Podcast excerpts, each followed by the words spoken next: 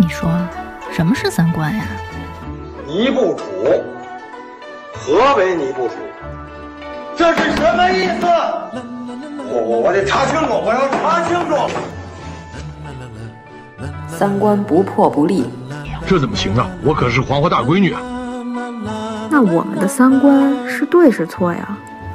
对呀，怎么不对呢？你不给我面子，我可真的要发飙了！三观正，就是三观正好和我们一样呗。这些害群之马，不学无术。欢迎收听《一九八三毁三观》。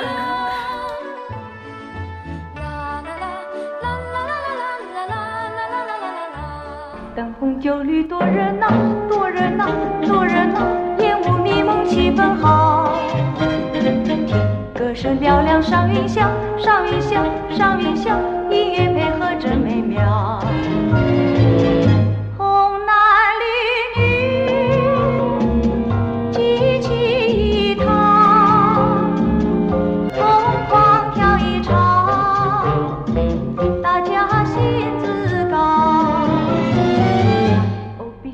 大家好，我是阎波洛。大家好，我是王 又是两个人，又变俩人了，越录人越少。完了完了完了！其实我们昨天就想录，后来因为王老师呢临时加班开 开了一个完全不用参加的会，对，然后就没录成。有一个不成熟的小建议，把我给抓走了。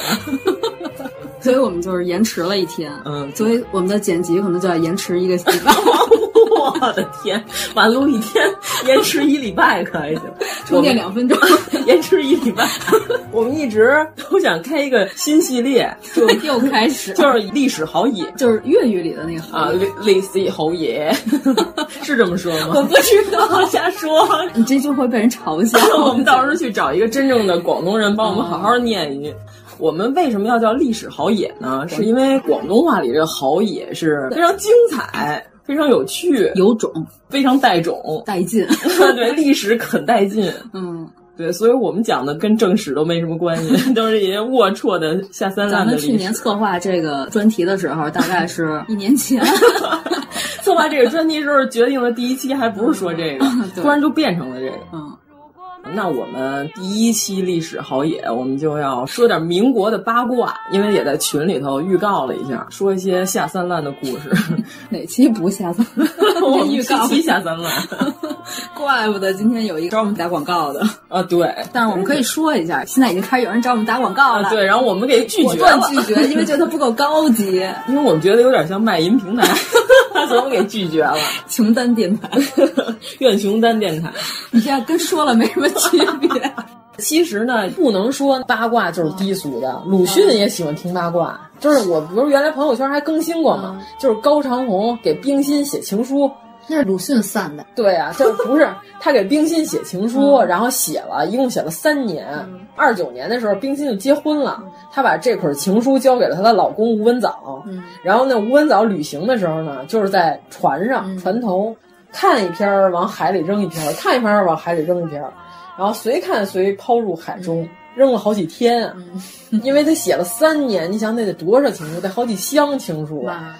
然后这么无聊的一则八卦，是鲁迅特意写信告诉徐广平的，后来出版在了鲁迅的信件集里。这老两口子 关系不错。嗯，你看鲁迅跟他的大夫人一句话都没有啊，跟徐广平连这破事儿，什么破玩意儿？对，所以说证明我们这个题材可见是真爱啊，不够低俗。人家鲁迅也爱看，谁说八卦不好啊？我们也爱看八卦。那我们本来是想聊聊民国的八卦，是从前一阵儿有一电影叫《罗曼蒂克消亡史》的，是从这个开始的。瞎说呗。哦，行。你要早说，我今天下午重温一下。就是那里边有好多人的人物原型哦，但是其实呢，里边有一些历史也是伪史、假史，都不是真史，都不是真祥，都是一些飞翔的少年。民国历史，我们想说跟现在的娱乐圈相对比，就是现在娱乐圈有的，民国一点儿都没糟践，全有，而且还比现在的精彩。咱们举个例子啊，那我们先说民国的炒作吧。现在有炒作，对吧？嗯，民国的时候也有。李丽华是民国的时候的一个大明星，前一阵儿好像刚刚去世。想了半天，只想到了李立群 这是个女晒足一百八十天，就在这儿晒，晒足一百八十天。惯他那个北京话不北京话，普通话不普通话的，还挺好听的。然后李丽华是民国的时候一大明星，大概水平得跟夏梦什么齐平的这么一个民国的明星。然后人送外号小咪姐。哦，你要说这个我好像听、啊。然后美女前一阵刚刚去世，据说啊是因为她生下来的时候长得特别弱小，像个小猫咪一样，所以她有一个小名叫小咪姐。我们为了纪念一下李丽华老师，然后说一下李丽华老师生前。在民国的时候特别会炒作，就是当时李丽华他那个公司他是新人艺华电影要推出一个片子叫《三笑》，就是唐伯虎点秋香的三笑，然后说怎么推这个新人啊，然后后来想了个招儿。就是说，上海那会儿有个马戏团叫非洲马戏团，上海有个非洲马戏团，在欧洲有一个中国叫意大利，特别喜欢吃面。嗯、对对，然后在上海这个非洲马戏团，当时在这新闻报上登了一个失物招领，就是说有一个女士。在包厢里丢了一枚好几克拉的一个大鸽子蛋钻戒，丢了。然后这女士名字叫李丽华女士，天天登报，登头版头条，就是悬赏多少多少钱寻找这个钻戒。然后结果这个新闻就火了，大家都说哇塞，这个李丽华是谁呀？怎么天天占头版头条丢钻戒？嗯，然后结果后来过了几天之后，然后说钻戒已经找到了，说李丽华小姐在新闻报上发了一则鸣谢启事，她是这么说，她说丽华足证马戏团办事正直，服务周到，拾金不昧，身足轻感，特登报鸣谢。然后呢，他还。捐了两百块的酬金，捐给了上海救济难民儿童教养院，因为他连着好几天都登头版头条，李丽华的大名儿就是飘荡在上海新闻界的上空。然后结果过了几天，就是说有一部新片要上映，这个片子叫做《三笑》。主演就是这个丢了钻戒的李丽华小姐。哎呦，那会儿人真好蒙啊！然后就是，所以上海人就好奇，说哇塞，这个拥有大钻戒，然后还这么乐善好施的这个女性，到底长成什么样？然后奔走相告，特别好奇，然后亲自去电影院里去看《三笑》这部电影。哥现在上不了这个当吧？有啊，你看、啊、那个呃叫什么来着？跟杨紫搞破鞋的那个那女演员叫什么来着？跟杨紫搞破鞋的女演员，男的杨紫。抬头看，苍天饶过谁的那个杨那个黄圣依啊，对，黄圣依，你看他去好莱坞，告诉说丢了演出服装，丢了珠宝，他就是叫杨紫，我没说错吧？他是叫杨子，你要叫杨子，我还梁子呢，我。张店护到了啊！对，你看他这大丫头的，昨儿李才是抢走了，那二丫头呢？二丫头昨儿走了西口了，哪那么多废话干路？他娘的？何冰还是适合演后进青年，我跟你说。哎呃，然后结果当时李丽华这名字就不胫而走，这就是一起成功的炒作，然后就跟黄圣依圣依一样，你就记不住你看黄圣依，你说对眼儿了啊？对，那对眼儿吃棒棒糖那个，他就是告诉说什么丢了演出服装，丢了走红毯的那身衣服，还有丢了什么昂贵的珠宝，说当时晕倒被抬出红毯，然后还叫了救护车，你记着吧？黄圣依是他，对他，你看看这炒作手段，过了一百年了都快还这样。借古讽今，这件事是一九二几年的事儿吧？还是一九三几？快一百年了。对啊，真是快一百年了。现在这手段毫无进步，还这套。对，演技还不如李丽华。对对，你看那个吃直播，就是郑老屁是吧？白景琦每天在家里看吃直播。对。关键是前两天网上有一人发了一个帖子，就是说他们家那鱼吃东西的时候就是一口吞，嗯、然后他说他看那鱼特痛快，然后我说这不就跟白景琦爱看郑老屁吃卷饼一样？我转了那一帖，然后好多人都转，都转哈哈哈哈。哎呦，我们就是说李丽华是炒作大王，嗯、这绝不是一起独立事件，就是小咪姐还有另外一起炒作事件。就是他那会儿还演过一个电影叫《假凤虚凰》，然后这个片子里面呢，你看过吗？呃，这个片子我没有，但是他别的片儿我都硬盘里都有，回头给你看看。李丽华他们家是京剧世家，他在那个有一个片子里头，就是《红绫节》还是叫什么，我忘了具体名字，这我得到时候再查一下。那里边他演了一段小放牛，甭管是唱还是念还是做，就特别的好。对，这不是孤立啊！李丽华大姐曾经还进行过另外一次炒作事件，就是这假凤虚凰。它这里边啊有一个角色是什么呀？就是这理发师。嗯，这理发师上海人就是讲话就是剃头修脚都是苏北人，哦、知道吧？现在好像依然还是这个说法。不过其实确实是扬州那边啊，扬扬州是修脚师傅，苏北是出理发师，这我要是没记错的话，应该是。然后那个，然后当时就是他这个片子里边这个角色有有一个理发师，就是用的苏北口音进行了表演。结果这个新闻一登出来之后，好多当地的理发师就说说你这个是对我们理发师进行了歧视，就有点像什么呀？小保姆一定要用安徽口音，就这感觉。然后这帮理发师不干了，说什么呢？然后就去这个。电影院门口闹事儿，就是说我们就不允许这片子上映，不是一个，是一群理发师。这理发师可真闲，而且这个理发师在这个电影里的形象吧，似乎不是一个正面角色，而且还使用了苏北口音，所以这帮理发师就不开心了，然后去那儿闹事儿。这个事儿当时就登报了，然后因为又报警啊这那的，然后弄了一挺大的一新闻。登完报之后，大家又看说哇，李丽华有一片子叫《假凤虚凰》，然后这片子里头侮辱了理发师，我们得去看一眼 是一什么电影。然后因为说后来这件事儿就是瞬间发生，瞬间就平息了。哦，那其实理发师都大家组织，这仿佛应该是一起炒作事件，就是组织了一帮假装是理发师去电影院门口闹事。我就想说，你说三几年一群理发师闲没事儿跑到 电影院门口，对，你看这一分析不太可能，啊、又是一起炒作事件，嗯，是吧？值得商榷。嗯，然后那会儿就是还有什么样的炒作？就是艺华影业公司，一九三九年了，这已经距离解放就没有几年了。大家还在干什么事儿？就有个新片儿叫《燕子道》，嗯，然后这个片子讲的就是跟燕子李三儿盗窃差不多的这么一个事儿。每次盗窃完毕呢，就是现场都会留下一个燕子作为标志。他们也是为了提高这影片知名度，上映之前就是在报纸上登什么说新闻严重警告本市居民，上海发现大盗，身怀绝技，请市民小心。然后还悬赏五万块捉拿这个盗贼，因为这个窃贼盗窃了二十万以上的饰品，而且技法高超，还留下了燕子一只作为标记。结果当时大家就议论说：“哇塞，出了一个飞天大盗啊！”嗯，燕子李三儿就要上映了，是吗？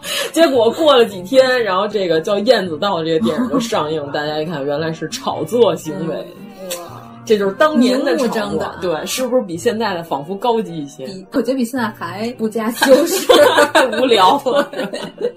哎呀，你说，如果说今天说有一片子，嗯，是一个连环杀手。然后《北京晚报》天天头版头条说北京市发现连环杀手分尸切特碎，剁好几口，就是那个肉和板筋都分开剁，特别细碎，就大家就肯定这杀人的肯定。那我估计这片子这导演可能就该判刑了。杀人的可能是正途，关键你说当年的这报纸居然接受了这种炒作行为，当年的报纸也没有什么什么总局，也没有什么尊严，是吧？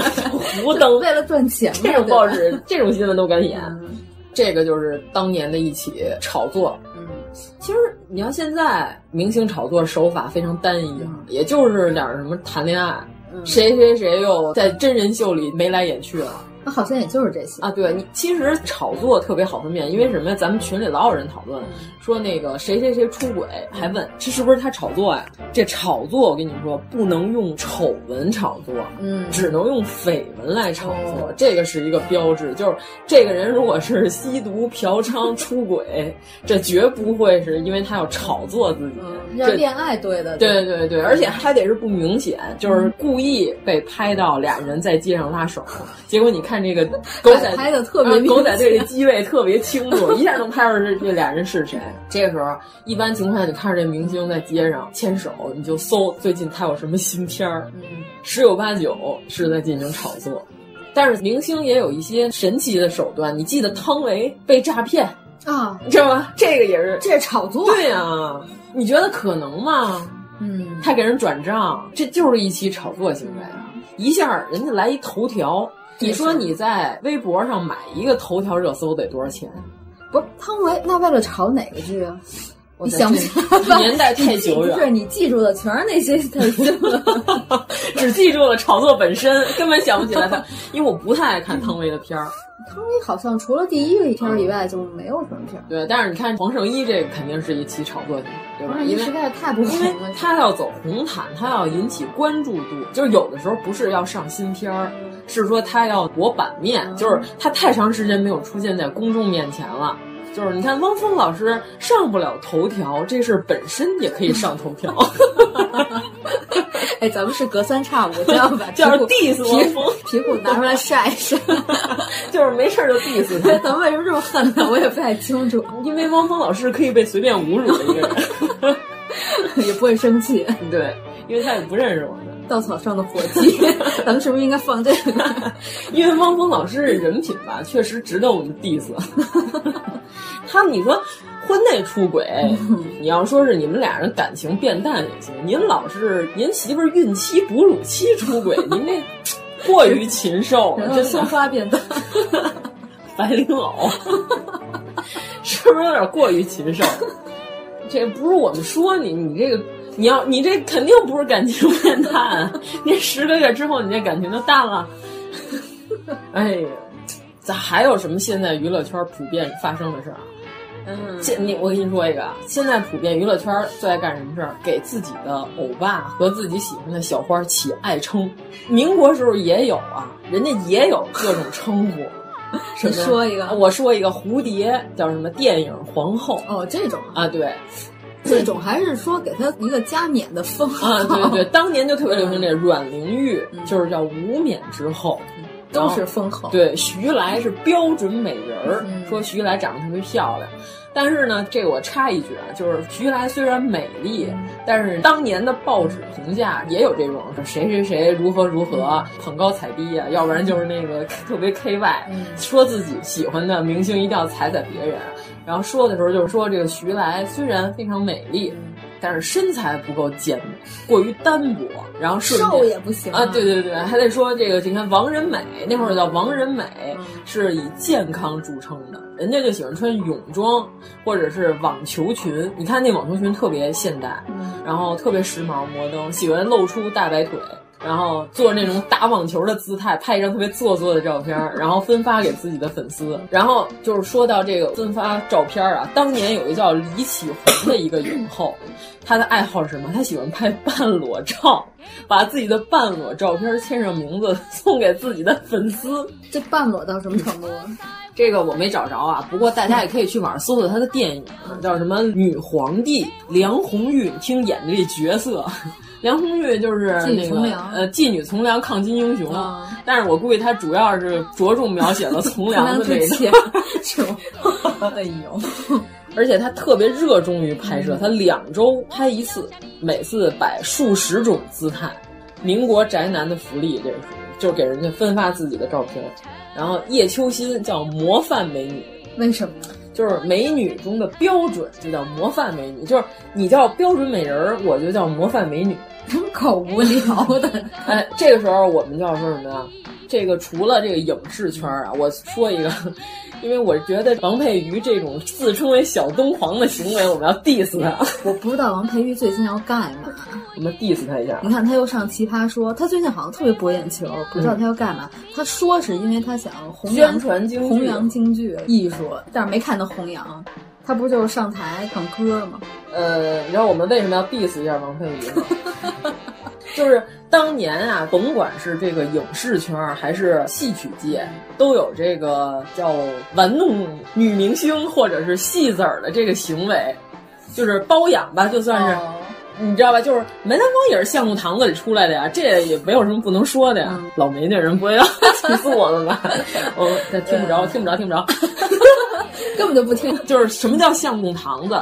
就是没有出科之前，或者是还没有成名之前，让这些呃饰演旦角的这些小男孩们去陪陪客，而且不是一般的客人，是那些名流绅士，但是喜好这方面乐趣的这些名流绅士，然后陪他们吃饭呀，然后玩耍呀，然后。人为什么说那会儿啊，这个行为是一种风雅的行为？当然，现在是被我们所唾弃的，因为都是未成年人。啊，是吗？你想那会儿他出科之前才十四五岁，几岁出科一般？一般要是早的话，也有十四五就能开始粉墨登场的，但是。那就平均年龄也得十六七岁，十几岁呗。对对，就是少年嘛。嗯，他们认为这个就是无伤大雅的一种爱好，但是总归来说，还是因为旧社会是把戏子儿就根本不当人。就是说，你看我玩耍一下这个八个鸟和玩一个戏子儿是一样的，就是 跟玩戏子是一样，就是根本不把戏子当人。这是旧社会值得批判的，现在都叫表演艺术家了。现在我跟你说，表演艺术家也不是什么好词儿，我感觉。所以他们那会儿呢，还有高级妓女，像那个赵四儿，呃，赵四小姐还好。那个八大胡同那个叫什么来着？小凤仙儿。对，你看没看过姜文那个片子里边，就是选花国总统。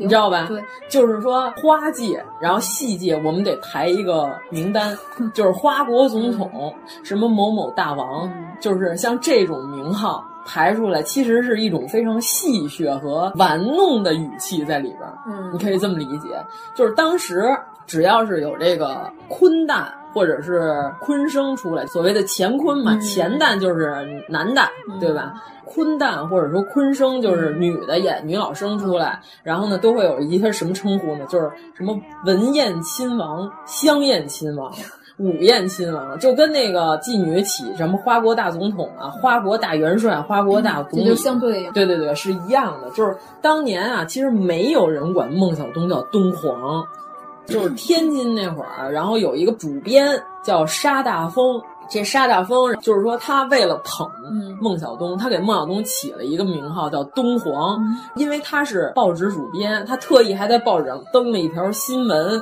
你知道他怎么写的？就一看就是脑残粉行为。他写什么呀？奉天承运，统一寰宇，当今圣主东皇帝名震四海，光废九州，声容并茂，加恩德于万民。就是捧孟小冬，捧到这个。是给袁世凯写的，那个改了一个名儿。对，就是有点像捧刘喜奎的时候，他们捧刘喜奎就喊我的亲娘啊什么的那种。往台上扔大项链，喊万小菊。对对对对对，有点白玉婷的意思。他起名叫东皇，然后当时呢根本就没有人这么称呼孟小冬，就跟咱现在说李冰冰就是个白莲花嘛，是吧？就是是个圣母。那会儿还叫孟小冬东皇，就是这个词儿其实不是一个夸奖他的词儿，但是到现在以讹传讹，就是因为梅兰芳那电影里边郭呃英达 不是郭达说错，不是郭达斯坦森。英达演那个不是还说了一句“东皇”，其实他说的这个词儿并不是在夸奖他，是一个非常带有侮辱性的一个词汇，反正也不是什么好词儿，就跟咱们现在管张馨苑叫母神差不多，你知道吧？可能过一百年了之后，未来的那些小朋友不太了解现在娱乐圈这历史，就跟我们说皮裤，对对对，就是头条，不太了解现在的历史。然后就是说，哎，你看当年张馨苑多火，网络上皆呼其为母神。然后就是说，你看皆呼孟小冬为宗皇，其实这个不是一个夸奖的词儿。然后结果呢，这个王佩瑜这。自称自己是小东皇，我说怎么还能自称呢？这不是侮辱自己吗？就跟邓紫棋管自己叫小皮裤，还小霹雳呢吗？小皮裤，躲在了裙子底下。哎呀，这个就是关于这个绰号，然后还有什么？民国的时候的脑残粉。脑残粉就是跟现在有差不多，对，你知道脑残粉到什么程度？民国时候有一个大明星叫金燕，嗯，秦怡的老公吧，应该，嗯，对，火焰的焰，对对对对，不是金燕子的燕，就是金燕是韩国人，你看民国时候也喜欢韩国欧巴，那个韩国人，呃，金燕是韩国人还是朝鲜？他是在韩国出生的，然后后来到了中国内地发展，跟现在一样，也喜欢韩国小鲜肉。就是金燕说什么呀？说当时他有好多女粉丝。你知道有一女土豪啊，托人在电影公司说：“你给我在金燕的公司找一差事，我为了见他一面。”还有什么白光，你知道吧？白光，民国大歌星，一代妖姬，就是 唱的就是靡靡之音。对对，靡靡 之音。我觉得白光那才就现在这个民国影视剧啊，拍的这些女明星唱那个靡靡之音都搔首弄姿的。你看人白光在台上，人家姿态非常庄重，但是人家眼神儿特别飘忽。对对对对，大家有兴趣可以去找找网上的白光表演的片段，唱歌的那个勾人的眼神儿，人家不是用骚气的姿态来吸引人的，人家就是用歌声以及烟视媚行的眼神。就是你知道白光是什么呀？就是直接给白光写信，信里加了四毛钱，然后写上你给我洗一张你的照片，因为我要和你结婚，我要给我妈看一眼，她未来的儿媳妇长成什么样？哎呀，我这这太莫名其妙了，这不就跟照片结婚吗？对对对，还是白玉婷啊？不是，他说我没有你的照片，我给你寄一封信，里边加四毛钱，你去充一张，充完之后呢，我给我妈看一眼，我妈要是觉得你不错呢，咱俩就可以结婚了。这不是疯了吗？这个就是那会儿的脑残粉干出来的事情，确实太脑残了。你说听听戏，撒点金子，扔点首饰也就行了，那你还想怎么着呀？我想嫁给他。你这是胡闹呢！你这是，人家有妻有妾有儿有女的，你算是怎么码事儿？你是给他当丫头我都认了。你到底想干什么？我就不明白。现在主要是以亲妈粉为主啊。没有啊，现在也是啊。我的欧巴，我喜爱的人不能结婚，独唯，你知道吧？这个统称叫独唯，就是说他，我宁肯他一辈子单身，他也不许跟任何女明星好，不可以和任何女人好，这叫独唯。还有一种什么 CP 粉儿，现在的对吧？有没有？对对，就是对他们俩必须得好，对，不许跟别人好。呃，对对对，现在不是特流行鹿晗跟热巴的 CP 粉吗？那不是炒的吗？那一看就是炒的，这太假了。其实我一直想知道热巴到底跟没跟陈伟霆好过，这能说吗？因为热巴当时自费去香港看陈伟霆演唱会，哦，卓伟也一直在跟，但是后来卓伟被取缔了，没有后续了。但是那个卓伟曾经爆料过，热巴跟张云龙好过，是杨幂他们公司的一个，不是张云龙，这不反出李云龙，我他娘的意大利炮呢？什么玩意儿？怎么哪句都能接上？什么莫名其妙的？这天是聊不下去了。有 说完这脑残粉，咱得说一下争排位，现在有没有？不是争那个祖宗排位啊，是排行榜。嗯，就抢那个花 炮，争排位啊，就是在资源都对等的情况下，当年也有这争排位的现象。就是没上成学四大名大曾经一块录过一个叫《四五花洞》的一个唱片。五花洞是什么？这种戏啊，现在不许演了。这种戏在当年叫什么？叫闹妖戏。就是演的是潘金莲跟武大郎 回家的路上碰见了妖精，结果变出来了一模一样的潘金莲跟武大郎，然后之间发生了一些奇情怪论，然后最后还得有一个原来是跟杨小楼一块配，然后最后得把这妖精捉住。最早的时候呢，就是五花洞没有这么多妖怪，但是呢，为了让这四大名旦同台，就叫四五花洞，就是一下变出四个潘金莲来，当然各有千秋啊。然后后来说这四位，咱们能不能一起录一张唱片？那肯定是盛世，就跟现在四大天王同时录一张专辑一样，是吧？梅兰芳、程砚秋、荀慧生和尚小云一块儿录，这肯定是戏迷们都争相购买。就关于这个谁唱第几句，谁唱多少句。这个就争了半天，就是得根据这个资历啊。程砚秋比梅艳芳要矮一辈儿，比梅兰芳吧？呃，不是，我说错了，重说重说。程程砚秋比梅兰芳矮一辈儿，然后呢，程砚秋也比较谦让，说那我就少唱一句。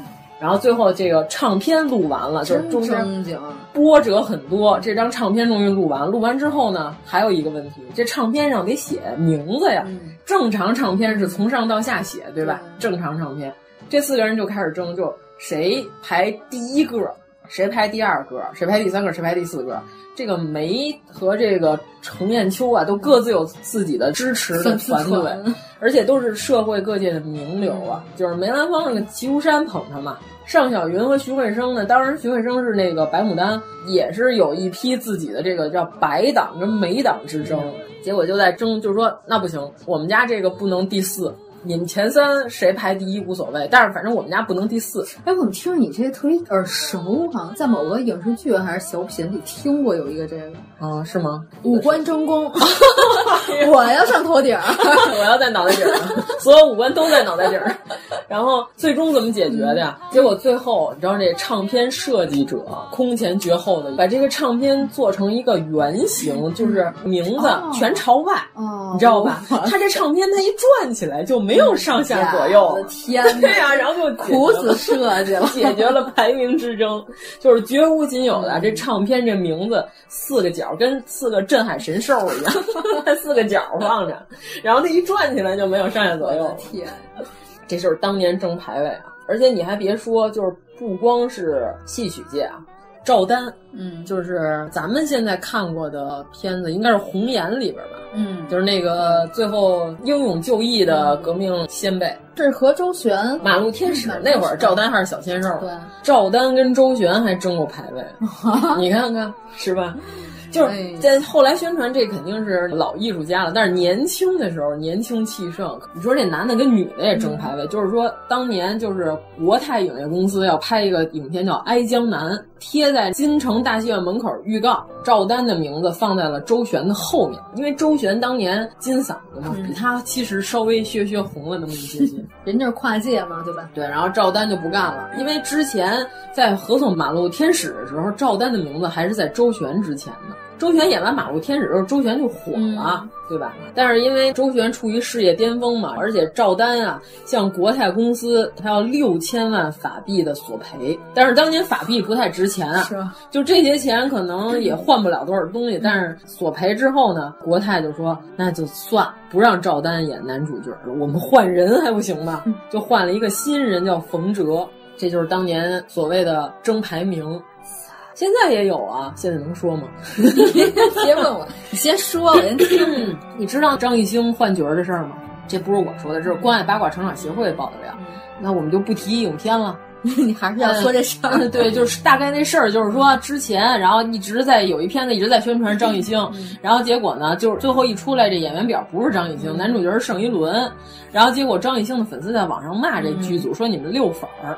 说你们之前宣传张艺兴，我们关注了，给你刷了这么多排名靠前，然后结果你最终男主角不是张艺兴，知道为什么不是吗？说张艺兴就给了这个剧组一个月时间，说剩下戏全用替身演，到时候我来这一个月我就光拍正反打大特写，你知道吧？做派跟李易峰差不多。其实啊，有时候可能不是艺人自己的行为，但是他团队就是为了榨干他每一分的剩余价值。就是要这一年给他接的广告啊，接的活动啊太多，他根本没时间拍戏。嗯、但是他又要要这曝光率，他又要这作品，他又要这冠名。结果人这剧组是比较硬气，就是说那不行，我们这有好多大场面的戏，或者说是我们这剧组里头有老艺术家，人家也不接受啊。你说让我跟替身一块拍戏，对，好像有秦海璐，我没记错。那秦海璐不是当年在那个新闻上采访秦海璐说过吗？就是问秦海璐说，有人如果要跟你念台词儿，念一二三，你会怎么样？秦海璐说：“我大嘴巴抽他。”对呀，说这个学刀马旦的女性 都是比较暴烈，别惹秦海璐。秦海璐一看就秦海璐有武说到做到那种，人家肯定不能干啊。然后结果就是临时换成了人剧组就硬气说，那我们干脆我们就不让您演了，行不行啊？这鲜肉这么多啊，又不是您这一块鲜肉，我们换一块肉行不行？盛一伦也确实没什么演技，他没有表情啊。是那个背特直的那个人吗？不是，那是于朦胧。我真的分不清太子妃里边那太子。哎呦我的妈呀！我知道这个我知道，但是那个于朦胧是演什么的呀？于朦胧太子妃里边的那个太子，他我太子妃整个就没看。呃，三生三世你看了吗？没看。这些流量就没什么可看的。三生三世那个那演员那狐狸嘛。你什么时候跟我聊一下司马懿吧？那我还看到二十八集了。哎，一会儿我们就说说司马懿。哎，真的啊？对，说说司马懿。你从这些民国的人怎么能扯到司马懿？我就愣扯，我就能给你扯到这个，太牛了。那咱们呢说完普遍的娱乐圈的现象，咱说点我们现在都没有、民国独有的，是啥？政界人物和明星之间的这些票戏是吗？这些龌龊的行为。这段好啊，就是刚才不是说《罗曼蒂克消亡史》说里边有一些影射蝴蝶跟戴笠这件事吗？其实这个是一个伪史，就是它不是真的。网上你看那公号文都有好多说什么说戴笠当年软禁蝴蝶，嗯，勒令蝴蝶她老公说你不是在桂林西南那一带搞投机倒卖生意吗？说我给你财路，说你跟蝴蝶分开。把蝴蝶让给我行不行？还什么软禁蝴蝶几年几年，如何如何？然后结果后来其实证明这个其实是冤枉戴笠，戴笠没有干出这个事情。当年这个整个来龙去脉和始末，只有一个叫沈醉的人写的回忆录里写了这段戴笠，但是他是为了抹黑戴笠，因为他是戴笠手下的一把手。所以大家就认为说戴笠手底下的人对他肯定特了解，他写的这个肯定很有可能，就是说什么戴笠还在重庆还买了一一个别墅，特意软禁蝴蝶不让他出门，说蝴蝶想要什么都给他买，然后那别墅还叫神仙洞还是叫什么？其实这个是假的，就是我们为什么要说到戴笠呢？就是戴笠其实跟郭嘉是差不多的，你真是硬扯 呀！我的天，你看。中统要员，对吧？这是中统一把手，情报部门的。没让我乐呀！因为你那天问我，就是大军师司马懿里边、嗯、第六集就死了啊！对他那个部门叫校事府，对吧？啊、对对对，也是一个情报部门，呃，负责出一些 手绘的图片。对，其实你看他们俩职务都是一样，而且戴笠深得蒋公信任，嗯、对吧？郭嘉深得曹公信任。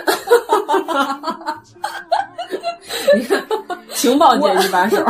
我以前吧，一直对郭嘉的印象是一军师，嗯，但是现在看来是个小蓝道，就是深得信任。然后呢，戴笠为什么说这个屎盆子扣在他的身上能成立呢？嗯、戴笠他确实很好色。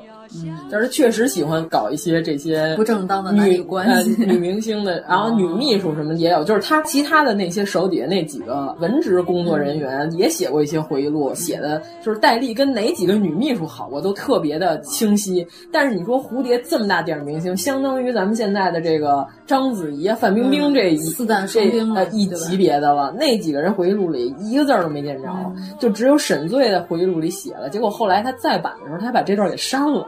他自己也有点怀疑，而且蝴蝶自己的回忆录里就是说，蝴蝶人家就是非常大度，就蝴蝶跟阮玲玉不一样，阮玲玉属于是你要说我我就自杀这种，特别 暴力，说我我就生气，啊，啊对对对，脸皮太薄。你要说就这点破事儿，搁现在社会，现在这些明星，我就死八遍。我跟你说，就这么不要脸的事儿你干出来了，啊、你都不死。你看阮玲玉没干什么别的，就被当年的那些狗仔队们口诛笔伐。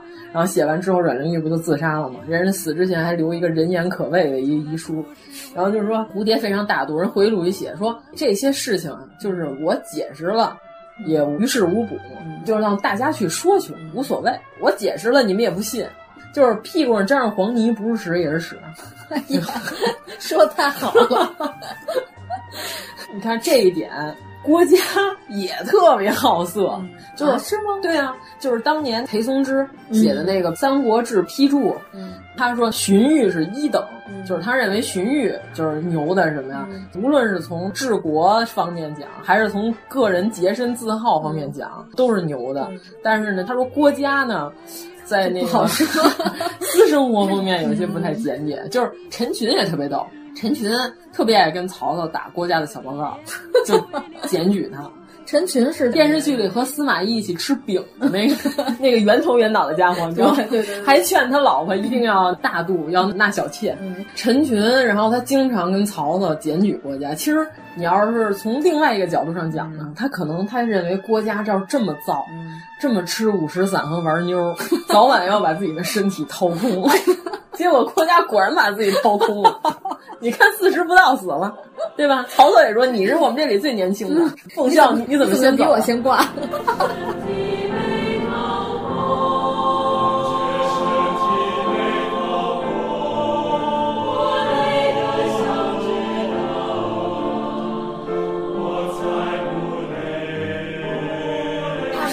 事儿，因为他们有人讨论过，说这华佗要是不死，郭嘉能不能被拯救？我说郭嘉拯救不了，他是一朋克，他天天不是嗑药就是玩妞，他根本就没戏了，药石无灵。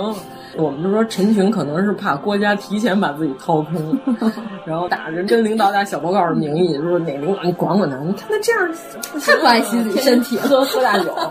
然后曹操就说：“群呐，你说的对啊，但是这个就是随他去，随他去吧。这个水平在这摆着呢，然后这这个不拘小节，这个名士风流，就长得小伙就长得这么帅，喜欢玩妞又不是什么错事儿。”还有人就想问你一下，纪晓岚活到多少岁？纪晓岚好像岁数还挺大的，但是这个纪晓岚是，但纪晓岚不嗑药，对，纪晓岚不是用药顶着，让他抽啊。呃，对他们就是说五石散除了让人浑身发热，还有什么作用？就跟蓝色小药丸的功能是差不多的。后来我们就说，为什么曹操不阻止郭嘉呢？因为曹操个人的 也个人的修为也不怎么样。你看，我们那天说曹魏爱人妻，东吴爱萝莉，蜀汉爱搞基。东吴爱萝莉，大小乔都是小年轻姑娘了。东周瑜岁数也不大，对啊，啊。但是他们娶的这两个姑娘就更年轻了，东吴爱萝莉，蜀汉爱搞基。天天刘备拉着两个哥哥，拉着两个弟弟在一个炕上睡觉，不可理喻。然后女人撸衣服，对啊，你看那糜夫人就哎呀，不要不要不要不要不要不要了，不要不要的。然后关键是什么？就是《沈醉》这本书啊，还害了好多人。就是他胡沁嘛，幸亏蝴蝶后来去香港，他还写白杨，就是当年的那个话剧演员白杨，还有什么陈云裳是电影大明星，说他们也跟中统有联系，其实人根本没联系。结果后来就是批斗，拿着这个书作为证据，就是说你看沈醉就写的，你跟中统有关系。然后结果最后证明，其实人是不白之冤。一个沈醉，还有一个陈巨来写那个《安池人物所忆》，这俩就是当年民国娱乐界的那个大嘴叫什么来着？宋祖德 就是逮谁空他说的这话吧，有真有假，就是你站墙那边听去。明白了。他仗着和这些人认识，他就胡沁，增加了可信度。那安驰我就不要再买了吧。反正我有，可以借你看看。这东西你就是不能当真的看。为什么？就是他那里写，他说蝴蝶一九四三年被戴笠软禁了，直接就逮到重庆去了。但是人一九四二年八月，蝴蝶全家就是北上，就是因为当年是已经打到桂林来了，然后说我们要不要往后方撤离？你想他从桂林往重庆跑，这期间他还得被戴笠活捉，然后软禁，这时间上根本就来不及。就是他到重庆至少得一九四三年初，或者是四二年年底了。但是按沈醉的说法，当年蝴蝶已经被戴笠抓走，而且当年说在这路上，蝴蝶还是一个爱国女性，还拍过一部抗战的一个宣传片。但是因为这个片子呢，最终没有完成，是因为战火，所以这个片子就没有完成。但是这个电影是有记录的，胶片呀什么，好多这剧一个剧组的人都可以证明，这蝴蝶当年根本就没在重庆，那怎么可能就是被戴笠抓走，搞这种破鞋，被人扣屎盆子？说完戴笠，我们为蝴蝶女士证明，就澄清了这件事情。但是那会儿有没有包养戏子儿或者是女明星的这个事情的发生？这还是有的，就是著名的黄金荣，嗯，黄金荣跟陆兰春，就是这件事儿。陆兰春是当年上海有名的昆生，就是女老生。孟小冬也和她学过戏，从扮相上还有点像，都是那种小圆乎脸儿，还挺漂亮的。黄金荣本来是作为干爹的形式出现在陆兰春身边的，但是这陆兰春就等于说人家成名之后，她越长越漂亮，然后这个黄金荣就动了这个想要纳妾的这个心思了，就说我的上海滩，我是上海青帮老大了，已经说我包养一个女演员，其实这也不叫什么大事儿，对吧？结果这陆兰春就说什么呀？说你要包养我可以。但是我不当小妾，我要当我当大太太。但是说黄金荣的这个大太太，这大姐是谁？就不是一般的人。就是陆兰春，就是说我要让你知难而退。就是我一说，你肯定说那不可能，就算了啊！对对对，你知道这个黄金荣的老婆是谁？叫林桂生。这大姐当年上海就称她什么叫白相嫂。玩这上海话怎么发音咱就不知道了。就这白象嫂是什么意思？行，嗯，是不是？我不知道啊。现在应该是算是说这人比较能玩得开，特别好娱乐这块的。但是当年说的就是什么，就是吃喝嫖赌，样样全能来。这大姐本来就是个开窑子，叫妈咪，而且是者明的妈咪，就 就是属于是那个冤冤穷单啊，对 对，租界这一块全都归我的那烈火奶奶那 那种的鸡中之霸。然后她当年年轻的时候，那也应该是非常美丽的。嗯，然后就黄金荣就对她展开追求嘛，等于说俩人在一块儿了。他们俩是白手起家，把自己的这个租制给弄大了。而且这个林桂生这个大嫂牛到什么程度？这个杜月笙是他提拔起来的。哇，当年杜月笙还是一小弟呢。然后呢，这个林桂生就说说这个年轻人。我觉得是可造之材，但是我们要考验他一下，就是带杜月笙去赌场赌钱，故意输给他两千块，就是当年的两千块，那是颇为值钱的。然后输完之后，他说我要看杜月笙，金元券，呃，不是不是，还不是法币呢。然后说我要看这个杜月笙他怎么处理这两千块钱。说如果说他把这两千块钱他给挥霍了，吃喝玩乐了，一下就散尽，证明这个人啊就胸无大志，然后也就是一般混混。然后呢，如果他就是全都眯了呢，就是私自眯了呢，就是证明这个人什么呀，心胸狭窄。对，狭窄。然后如果他存起来用来买房子呢，必生二心。就是存起来买房，就是如果他存起来，用来以内，用来搞自己的事业呢，就是必生二心，因为他要给自己打下一份基业的这个心。就是这林桂生说，我要看杜月笙怎么处理这两千块钱。那哪样都不行啊！这杜月笙怎么做的呢？人家是把其中的一部分拿出来。还了之前欠的钱，哦、就是欠的那些酒钱啊、赌债啊什么，我把这一部分钱还了，剩下的散给了兄弟们，就是跟着我的小弟，大家都有钱，可以可以。然后这个林桂生一看，我可造之材，嗯、炉子可教，然后就提拔了杜月笙，就是说没有林桂生，可能都没有杜月笙啥事儿。你想这大姐这地位到了这个地步。然后结果这黄金荣就是色令智昏了，哎呦，他跟林桂生就提，咱俩掰面行不行？我看上一个小美妞，然后这不疯了？然后林桂生人这个大姐属属于什么呀？就是就是 OK，说咱俩是这么多年夫妻，你这么绝情绝义，说要跟我掰就掰。他走的时候就带了几万块钱。什么都没拿走，就是说这基业是咱俩一块打下来的，就无所谓，不要了。就是本来黄金荣干出这种事儿来，在自己的小弟圈里就是所不耻，所以黄金荣后来扫过大街了。对对对，然后这陆兰春跟他结了婚之后，然后他还有了外遇。你想啊，这么年轻漂亮的小戏子，嗯、怎么可能跟你五十多的长成那样、哦？就是相当于《罗曼蒂克消亡史》里边章子怡演的那个。哎，对对对对对，那里边不是说让杜月笙处理一下，他那里叫什么先生来着？我记不太清了。让他给他处理一下，就是借鉴了这段历史，就是陆兰春。就是他和一个叫薛恒的富二代私奔了，就是他跑的时候，他把黄金荣的账本儿，就是记录了他所有的这些黑帮的黑历史的账本儿，他给偷走了。偷走之后，他跟黄金荣说：“你要是敢来逮我们俩，我就给你这个东西公开。”然后结果黄金荣就是说：“那就算了吧。”然后就离婚，弄了一个人财两空，结发妻子也掰了。然后结果这娶的这小媳妇儿也跟人跑。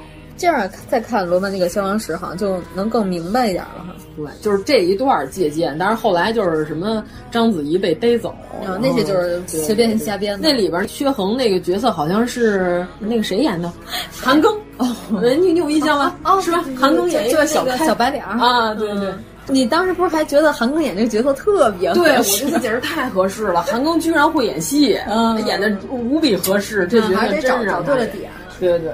他演《智取威虎山》里边那个就有点、哎、太不合适了。阴阳眼通灵王可行，那里边现在屋里全是鬼嘛。我觉得那结尾特害怕，真是 特别吓人。最近我爸看这个《恋爱起源》，倪大红演座山雕，我觉得还不错。那眼泡，四大眼袋，倪大红、韩童生、王志文、陈凯歌，四大眼袋。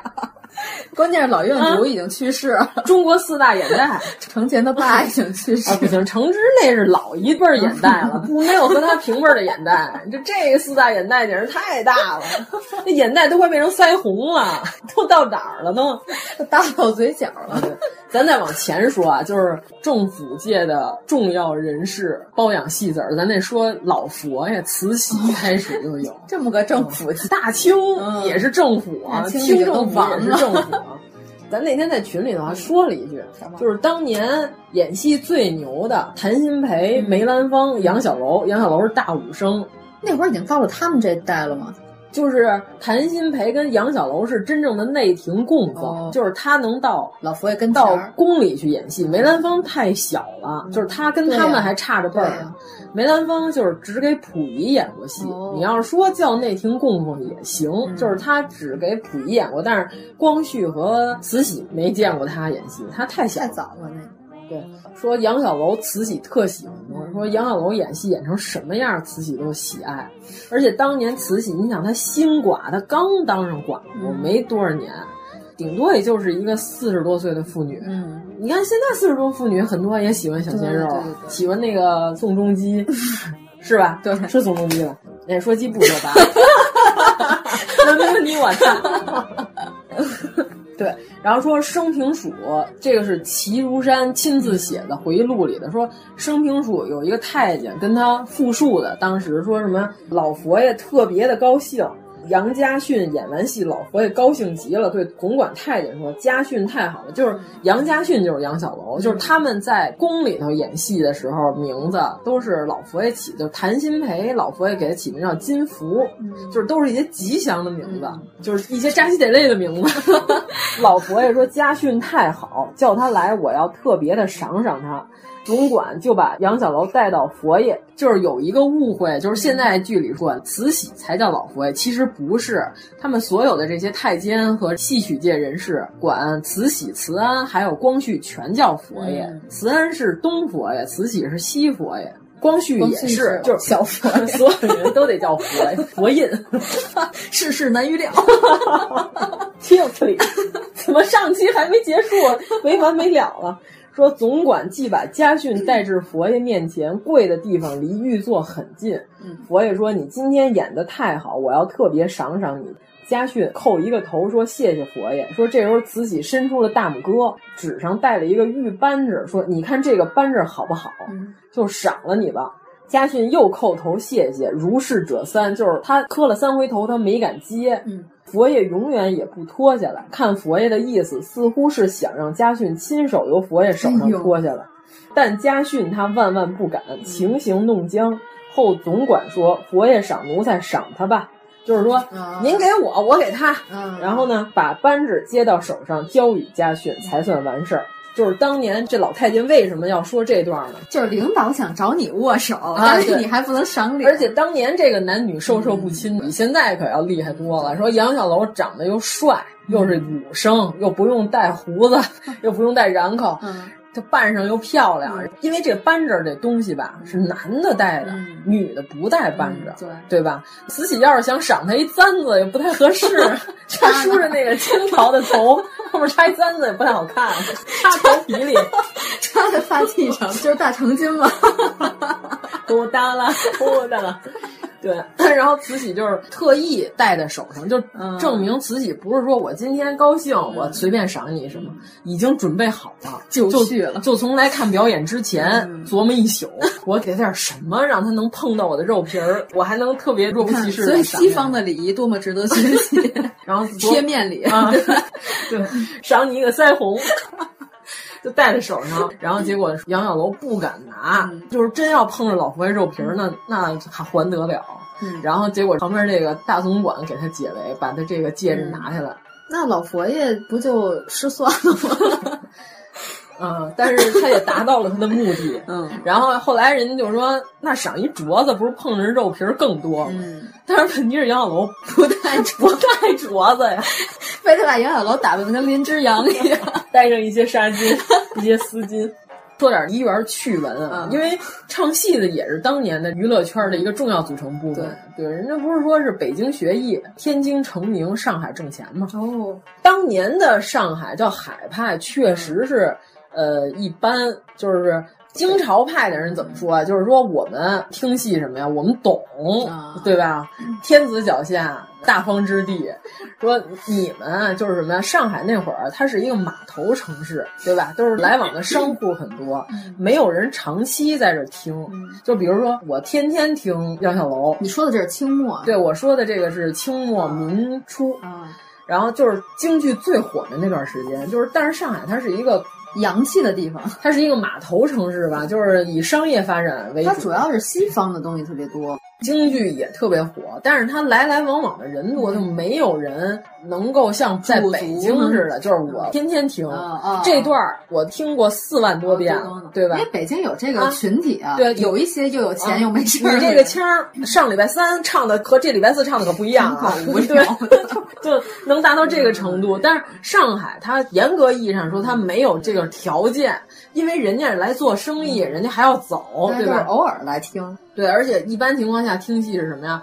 就是之前是不让上女座，但是女座来了呢，不是我们贬低当年的女座，当年女座来确实有很多人是为了看这个帅哥，呃，帅哥呀，才来到了这个。我觉得现在也一样，对。你比如说施夏明，施夏明他确实帅，我就说嘛，他在台上底下多少小姑娘跟着尖叫，昨儿真是他演什么都叫唤，扮相他确实漂亮。你说你说这样的一个小生哈，然后那个跟瓷娃娃似的，施夏明他确实帅。就大家不知道施夏明，人可以上网搜一下，呃，施耐庵的施，夏天的夏，黄晓明的失明的明，失明的明改。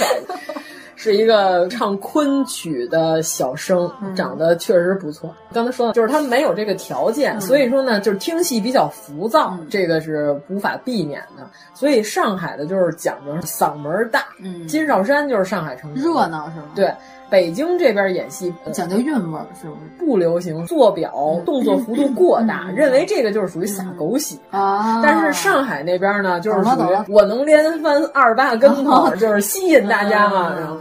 你也不能说不好，人家确实人家有这功夫在身上。盖叫天就是这一派的武生嘛，但是杨小楼就不是这一派的武生。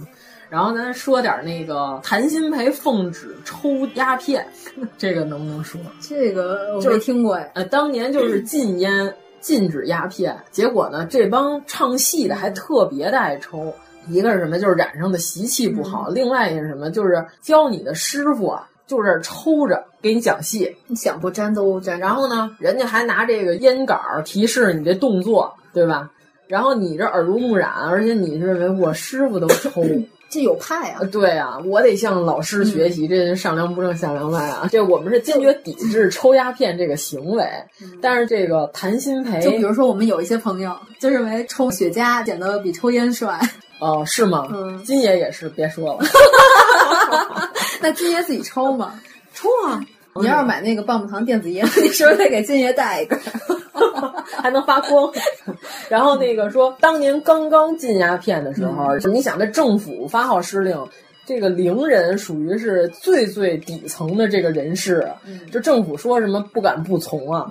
然后结果就是谭鑫培就在家戒烟，结果他戒烟这症状吧，还特奇怪。他拉稀上不了台，结果宫里头说佛爷慈禧想听戏了，说传谭鑫培来伺候一段戏，谭鑫培说我起不来了。跟佛爷说怎么回事啊？前两天还好好的呢，怎么这样了？谭鑫培说因为戒烟，说这拉稀，好汉经不住三泡稀，我实在起不来了。我想知道他怎么用文雅的话 来跟老佛爷表达这句话。他传话肯定是太监传话，但是这个意思得表达，但还必须得颇为文雅。那太监肯定就是跟佛爷说说这他戒烟，他那个没劲儿，他来不了了。然后老佛爷就是什么嗨，说金福。说这个都是给外人看的，金福戒什么烟呀？说我亲自下懿旨，就他可以抽。别人不能抽，金福能抽。抽完了，抽好了来给我演，然后说谭鑫梅觉得自己巨长脸，老佛爷亲自关照我，可以违反国法。啊，抽吧。对呀、然后抽足了之后，说给老佛爷演了一段失空斩，就是失街亭、空城计。哎呦，老佛爷怎么好听这个？啊，老佛爷也是疯了，这八国联军还没来，先听一段失空斩，太不吉利了。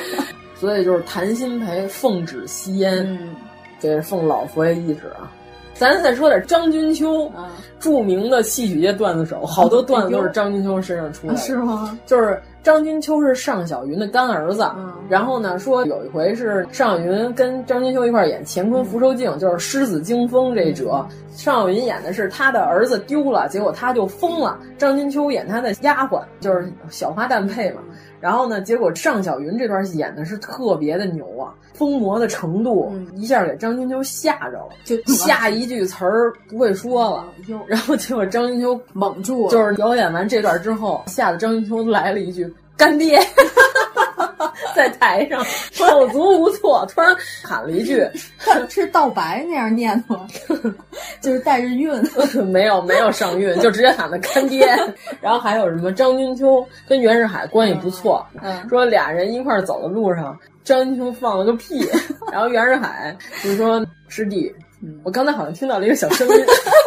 不成熟的小我刚听。到了一个不成熟的小声音，没有不成熟，我听到了一个小声音。结果张金秋不好意思承认自己放屁，然后说：“师哥，这个是我们张派的脑后音儿。真能找我！哎，我小一同学是袁世海的外孙儿，他们家嗓子都特好，他妈那辈儿还有他这辈儿嗓子都特好。”啊，原来我爷爷说我奶奶家和马连良是住界饼的。所以我爷爷特喜欢马连良，他老认为马连良比于淑妍牛。他觉得你奶奶可能长得有点像梦露，马连良梦露。对。哎，那咱们再说一个颜慧珠和王金璐。啊，行。严菊鹏的闺女颜慧珠嘛。然后那个就是因为什么？因为高晓松有个电影叫《大武生》，你知道吧？啊、知道知道。那里边胡演八写的。您要是说武生牛，那得台上见，怎么可能说私下武斗？然后说谁把谁给赢了，然后谁就牛？那不是那个、啊，那不是前一阵那太极那雷雷和那什么小东吗？让人揍了那太极大师。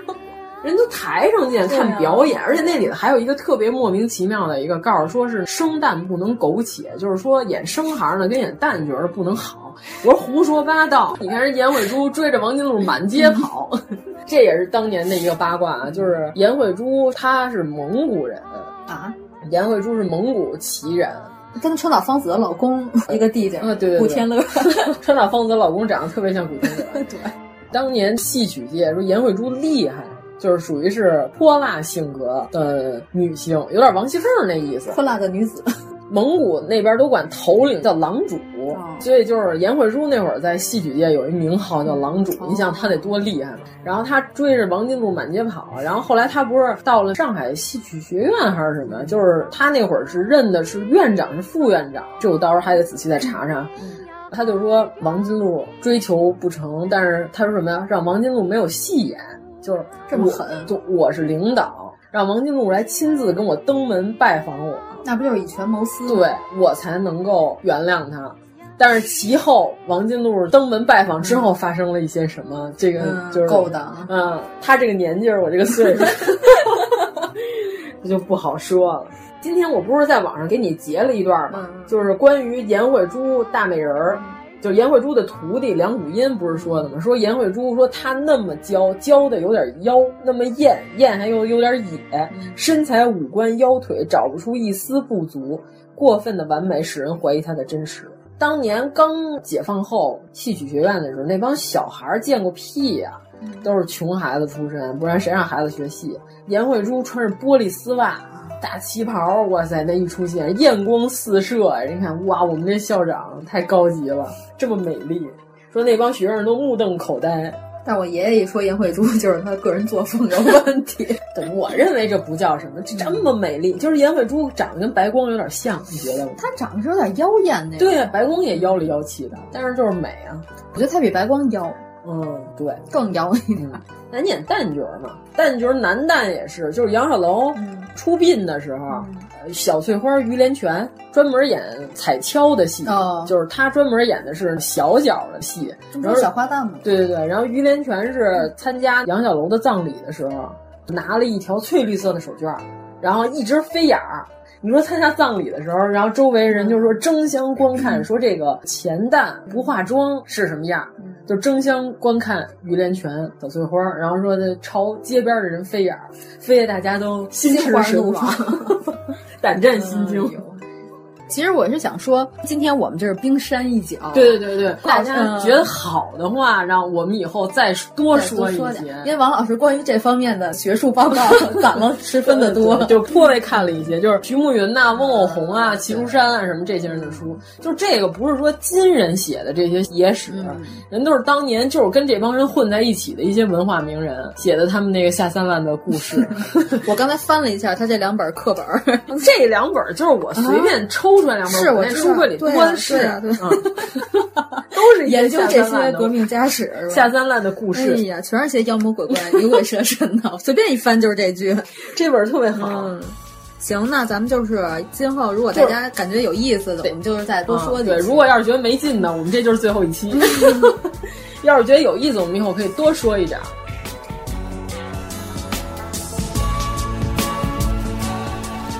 如果您喜欢我们的节目，请在微博和微信公众号搜索“一九八三毁三观”，给我们留言，告诉我们你的三观故事。